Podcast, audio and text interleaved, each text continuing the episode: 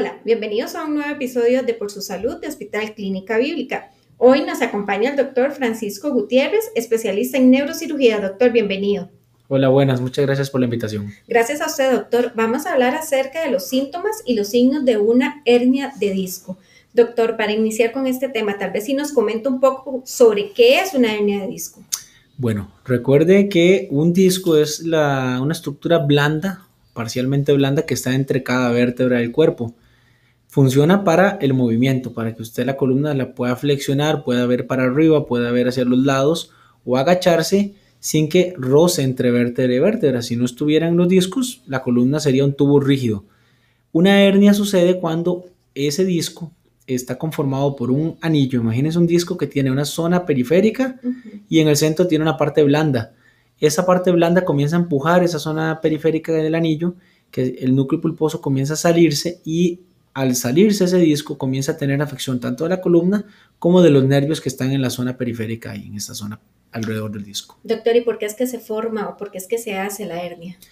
Bueno, una hernia puede suceder porque la persona tenga una historia de vida de esfuerzo físico, trabajos en bananeras, en construcción, alzando cajas, o un esfuerzo físico, así como puede suceder también sin ningún antecedente de esfuerzo, sino que simplemente se formó la hernia.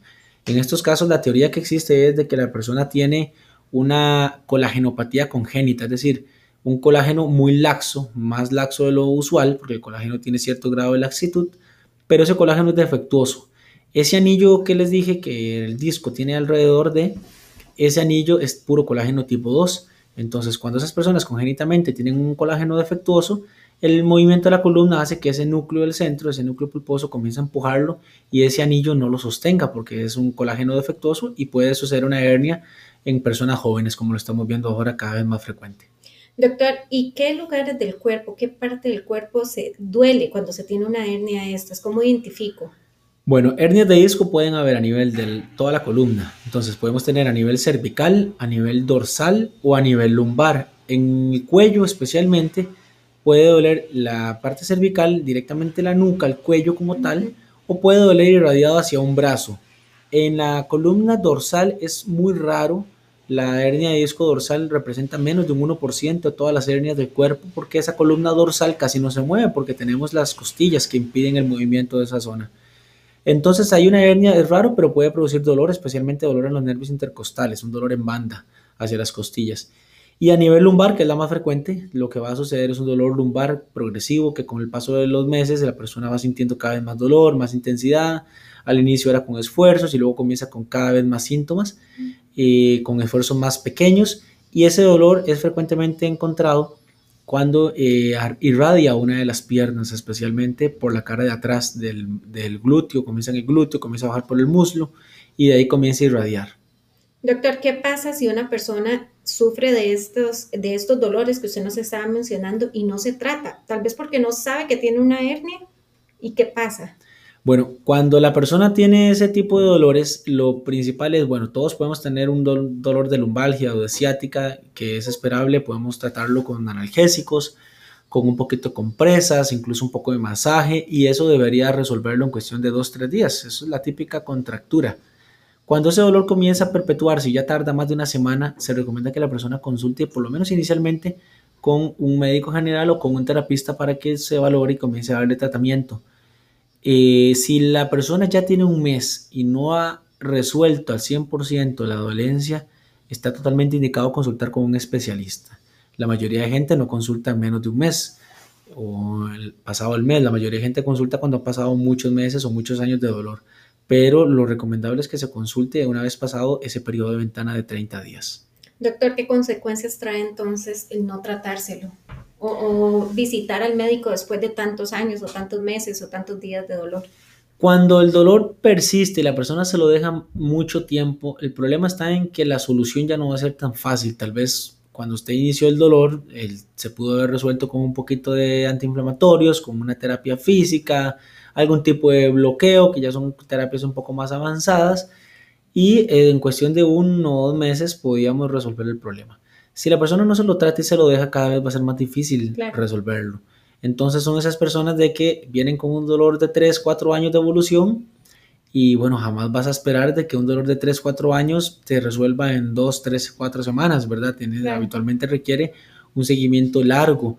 Lo otro es de que, bueno, tal vez al inicio, de si tenías una hernia de disco, se pudo haber resuelto con una pequeña cirugía y ahora vienes con un problema severo que ya no solo requiere quitar una hernia, sino que implica poner unos tornillos en la columna, estabilizarla, se hacer, aún más. exacto, hacer una cirugía mucho más avanzada. Entonces, el dejarse ese dolor implica que la solución es más compleja y en columna, entre más complejo, menos posibilidad de quedar bien al 100%. Entonces, lo ideal es captar al paciente antes de que llegue a tener una complejidad alta. Doctor, ¿qué, qué implica realizarse en una cirugía? Una cirugía implica varias cosas desde todos los puntos de vista. Eh, desde el punto de vista físico, una cirugía pues implica un paciente que tiene que detener sus actividades es decir, hay que detener su trabajo, tiene que detener actividad física. Si es una hernia de disco lumbar normal, la persona se va a operar, va a estar en un reposo en su casa por dos a tres semanas, después se incorpora a su trabajo y durante ese primer mes de cirugía tiene que estar caminando. Ese es el único deporte que puede hacer la persona. Después de eso, la persona comienza a hacer ejercicios y ya el tercer mes debería estar en la capacidad de hacer cualquier tipo de ejercicio. En cuanto a qué implica desde el punto de vista del reposo, bueno, habitualmente lo que implica es detenerse un mes. Eh, pero su actividad física debería estar resuelta más o menos a los tres meses de que pasó esto. A veces una cirugía implica una cirugía mínimamente invasiva, no necesariamente es una cirugía abierta, entonces son cirugías en que la persona está en una o dos semanas ya con una recuperación casi completa y que le permite reincorporarse a sus actividades con más facilidad. Claro, doctor, de hecho usted ahorita nos comentaba que no todas las personas son candidatas a realizarse una cirugía. Esto tiene que ser valorado obviamente por el especialista. Correcto. La mayoría de hernias, hasta un 90%, no llegan a la operación. ¿okay? Existe un grupo de pacientes que de primera entrada hay que operar. Son los pacientes que llegan con un dolor intratable, los pacientes que tienen algún déficit, es decir, que tienen alguna pérdida de la movilidad de la mano, alguna pérdida de la movilidad del pie, y eso implica que ya son pacientes que hay que operarlos si la hernia es la que está causando esa parálisis. Pero la mayoría de los casos el manejo es escalonado. Entonces tenemos el paciente que comenzamos con ciertos tipos de terapia, existen otras tracciones, existen bloqueos dependiendo del tipo de hernia, del tipo de paciente. Y la recuperación va a depender mucho de cuándo llegamos a captar ese paciente, ¿verdad? en estos casos de estos pacientes, pues bueno, la recuperación va a depender mucho de que lo captemos eh, a tiempo y que la decisión de una cirugía pues sea la más adecuada de acuerdo al perfil de esa persona y el tipo de hernia que tenga él. Este 10% nos, nos menciona que era el 90% de las hernias no son operables, pero este 10% que, que sí se operan son personas que tal vez se han descuidado, tal vez se han dejado pasar por muchos años el dolor. ¿Es por esto? Sí, la mayoría de gente no llega a cirugía, no llega a tener una operación si se logra captar a tiempo.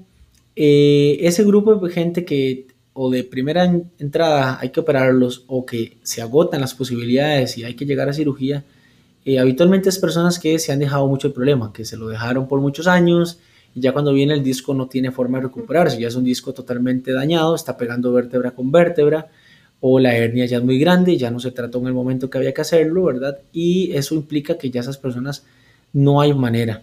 Algunos llegan a cirugía y se han cuidado toda su vida. Hay gente que viene y dice, doctor, yo nunca he hecho esfuerzo, siempre me he cuidado, pero son ese grupo de pacientes que, como le dije ¿verdad? anteriormente, como hemos mencionado, tienen esa, esos defectos de colágeno ya congénitos que hacen que tengan hernias grandes, que no haya otros tratamientos alternativos para tratarlos y que de entrada el paciente sin ningún antecedente de esfuerzo, sin ningún antecedente de descuido, cae en ese 10% que son quirúrgicos al 100%. Doctor, ¿esto puede ser hereditario? Tiene un componente de herencia. Es decir, eh, es típico decir, doctor, es que mi papá tenía la columna mala, mi abuelo tenía la columna mala, todos hemos ido teniendo problemas de columna. El que en la parte hereditaria, o sea, como tal, la hernia vos no la heredas. Si heredas la parte de la conformación, es decir, si tu familia todos son de obesidad y padecen de columna, probablemente vos vas a tener obesidad y por ende vas a tener problemas de columna. Si tienen problemas de columna sin necesidad de tener obesidad, aún así puedes heredarlo, porque si tenemos una estructura de colágeno congénita, puede ser que heredes esa estructura de colágeno y que haga que tus discos intervertebrales sean más propensos a dañarse. Claro. Doctor, ¿y cuánto tiempo tarda en quitarse el dolor? Bueno, eso depende del momento en que lo captemos. El dolor habitualmente lo, logramos una mejoría importante en el primer mes de tratamiento. Casi todos los pacientes logran salir en ese primer mes Ese primer mes, dependiendo del paciente, puede ser una terapia física dirigida, dependiendo del tipo de hernia paciente, puede ser algún tipo de tracción o puede ser un bloqueo, pero habitualmente el paciente que es captado a tiempo logramos una mejoría importante durante el primer mes y una resolución ya habitualmente para los tres meses tenemos un paciente que incluso puede dársele de alta. Doctor, para ir finalizando con el tema, ¿cómo debe dormir una persona que sufre este tipo de hernia? Bueno. Perdón, antes y después de la cirugía. Antes y después de la o del tratamiento que usted... Bueno, antes de la cirugía o antes de que se valore, lo importante es que el paciente consulte, porque hay hernias de hernias, no, no, lo importante no es un reporte, lo importante es lo que le diga el especialista, lo que nosotros veamos en la imagen, no lo que diga el papel, porque después de los 30 años todos tenemos desgastes en los discos y eso no implica que esa sea la causa de los dolores en la, columna o en la pierna o en la asiática o en el brazo. Eh, antes de la cirugía, si, si, si, no hay necesidad de cirugía y la persona se le dice, bueno, es manejo conservador, etcétera, se recomienda primero que sea un colchón ortopédico Segundo, que la persona si es ciática duerma de medio lado sin apoyarse sobre la pierna mala y ojalá una almohada entre ambas rodillas para que no pegue pierna con pierna. Lo otro importante es de que la persona boca abajo tiende a tener más dolor porque tiene una hiperextensión de la, de la espalda y eso hace que se comprima un poco más el nervio, entonces boca abajo se le recomienda que no duerma. Y a nivel de cervicales se le recomienda el uso de almohada cervical, que le mantiene el cuello en una posición neutra mientras duerme, porque a veces tenemos la costumbre, ¿verdad?, de que conforme dormimos le vamos dando vuelta a la almohada, la arrollamos, le hacemos un puñito y eso hace que la cabeza duerma con una hiperextensión y al final el dañado es la parte del cuello. Después de la operación, el paciente puede dormir como guste. Ya una vez resuelto el problema, lo que duele es la... No va a haber dolor. Lo que duele es la heridita, ¿verdad? En los primeros días, especialmente la primera, los primeros 3, 4 días, lo que duele es la herida, pero la persona puede dormir boca abajo, boca arriba, de medio lado, ya eso ya no va a tener es de acuerdo, de acuerdo a la comodidad del paciente, ya eso no implicaría nada. Doctor, para ir finalizando, eh, recomendaciones, no sé si desea agregar algo más a quienes nos escuchan. Sí, claro. Bueno, eh, me parece importantísimo el tema, eh, cada vez más frecuente, la parte de dolores de columna, hernias, cada vez la persona es más joven, ¿okay? El que esté sea joven no quiere decir que no tenga nada, es importantísimo porque antes era patología de mayores de 50, ahora hay de todas las edades, hemos llegado a operar chicos de 14, hemos llegado a operar señores de 90, la edad no implica nada para una operación de columna. Actualmente no existe ninguna limitación a menos de que sea un paciente de alto riesgo. Eh, para mí la conclusión más importante es no existe el viva con dolor, ¿okay? que es una, no es válido. No es válido, es una de las cosas muy arraigadas en la idiosincrasia latinoamericana, no solo costarricense, y en la parte de columna, no, mire, no se puede hacer nada, vaya nada, baje de peso y viva con dolor. Existen múltiples tratamientos, existen múltiples opciones y eh, el viva con dolor no existe. Si usted busca a la persona adecuada, habitualmente la persona logra resolver su problema y tiene una calidad de vida mucho más adecuada.